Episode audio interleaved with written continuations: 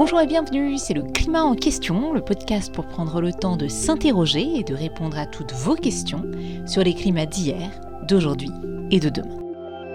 Le climat en question, c'est un podcast indépendant, fait maison, qu'on a lancé pendant le premier confinement. On, c'est Gilles Ramstein, paléoclimatologue, qui est aussi mon père, Sylvestre Huette, qui est journaliste scientifique. Bonjour Sylvestre et Gilles. Bonjour. Et moi-même, Céline Ramstein, je travaille sur les questions climatiques depuis une dizaine d'années. Alors au tout début, Sylvestre et Gilles avaient publié ensemble un livre qui s'appelle 100 questions sur le climat. Mais ils l'ont publié en plein pendant le premier confinement. Moi justement, pendant le confinement, j'avais du temps, et comme j'adore les podcasts, je me suis dit qu'on aurait pu transformer leur livre en un podcast. Et en plus, comme mon père est malvoyant, je me suis dit que le format audio s'y prêterait un peu mieux. On n'y connaissait rien, mais on s'est lancé et depuis on a publié une trentaine d'épisodes.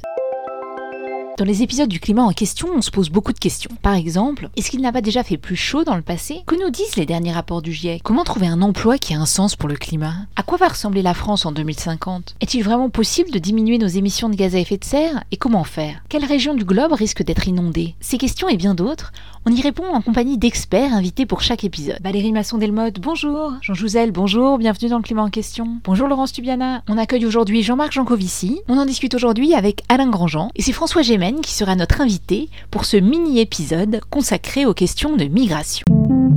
Forcés à migrer à cause du dérèglement climatique, les réfugiés de l'environnement sont désormais bien une réalité. Épisodes caniculaires, sécheresse, mais aussi fonte des glaces, inondations, incendies géants, tempêtes dévastatrices. Le dérèglement climatique change déjà la vie quotidienne de millions de citoyens. Dans l'océan Pacifique, les îles Salomon ont déjà commencé à disparaître. Les conséquences du réchauffement climatique vont être terribles pour des populations à travers le monde. Alors on en discute dans cet épisode du climat en question consacré aux migrations climatiques.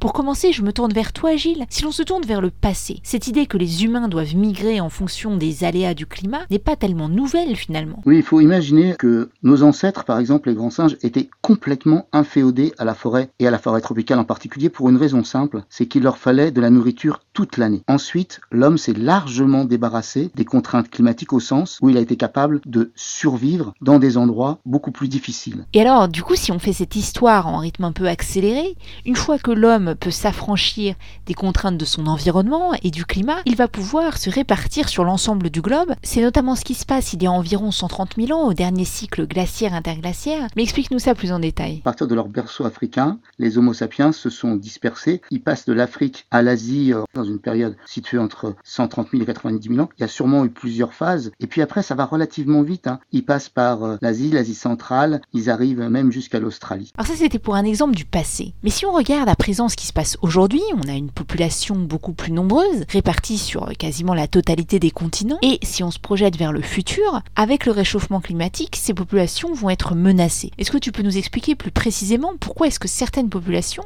pourraient être amenées à migrer? Il y a des facteurs cumulatifs qui vont doucement monter, comme la remontée du niveau marin, mais qui est vraiment un phénomène important. Et puis il y a des, phénomènes qui sont beaucoup plus dans l'extrême, c'est-à-dire euh, des vagues de sécheresse, des inondations répétitives, périodes de cyclones plus importants, plus intenses, parfois plus fréquents. Et donc tous ces éléments-là, à différentes échelles de temps, vont conduire à des migrations. Alors je me tourne à présent vers toi Sylvestre. Bien sûr c'est difficile d'estimer le nombre de personnes dont la vie risque d'être menacée directement ou indirectement par les conséquences du réchauffement climatique. Mais est-ce qu'on a au moins une idée d'un ordre de grandeur? Alors l'ordre de grandeur retenu par la plupart des estimations, c'est entre 150 et 200 millions de personnes. D'ici environ aussi la moitié du siècle. Ça voudrait dire qu'une personne sur 45 dans le monde aura été déplacé par le changement euh, climatique. Et ça, ça fait beaucoup de monde dans un espace qui aujourd'hui est extrêmement flou en termes de droits et de politique d'accueil. Pour en discuter, je me tourne maintenant vers notre invité, François Gémen.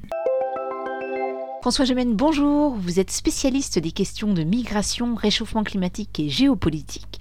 Et ce que vos recherches montrent, qui n'est pas particulièrement intuitif, c'est que en fait ces migrations liées au réchauffement climatique vont principalement se passer au niveau local. Alors expliquez-nous. Bien sûr, je crois que c'est très important de souligner la déconnexion qu'il y a entre les réalités empiriques de ces migrations et la construction politique qui en est faite dans le débat public. Et la réalité, c'est que l'essentiel de ces migrations ont lieu lieu au niveau national ou même au niveau régional. D'accord, et où vont avoir lieu la plupart de ces migrations? Très clairement, les deux régions du monde les plus concernées vont être l'Afrique subsaharienne et l'Asie du Sud-Est. Ce sont en plus des régions extrêmement peuplées, mais qui sont également très pauvres, et donc les moins à même à s'adapter aux conséquences du réchauffement climatique, dont en plus elles sont les moins responsables, n'ayant émis que très très peu de gaz à effet de serre.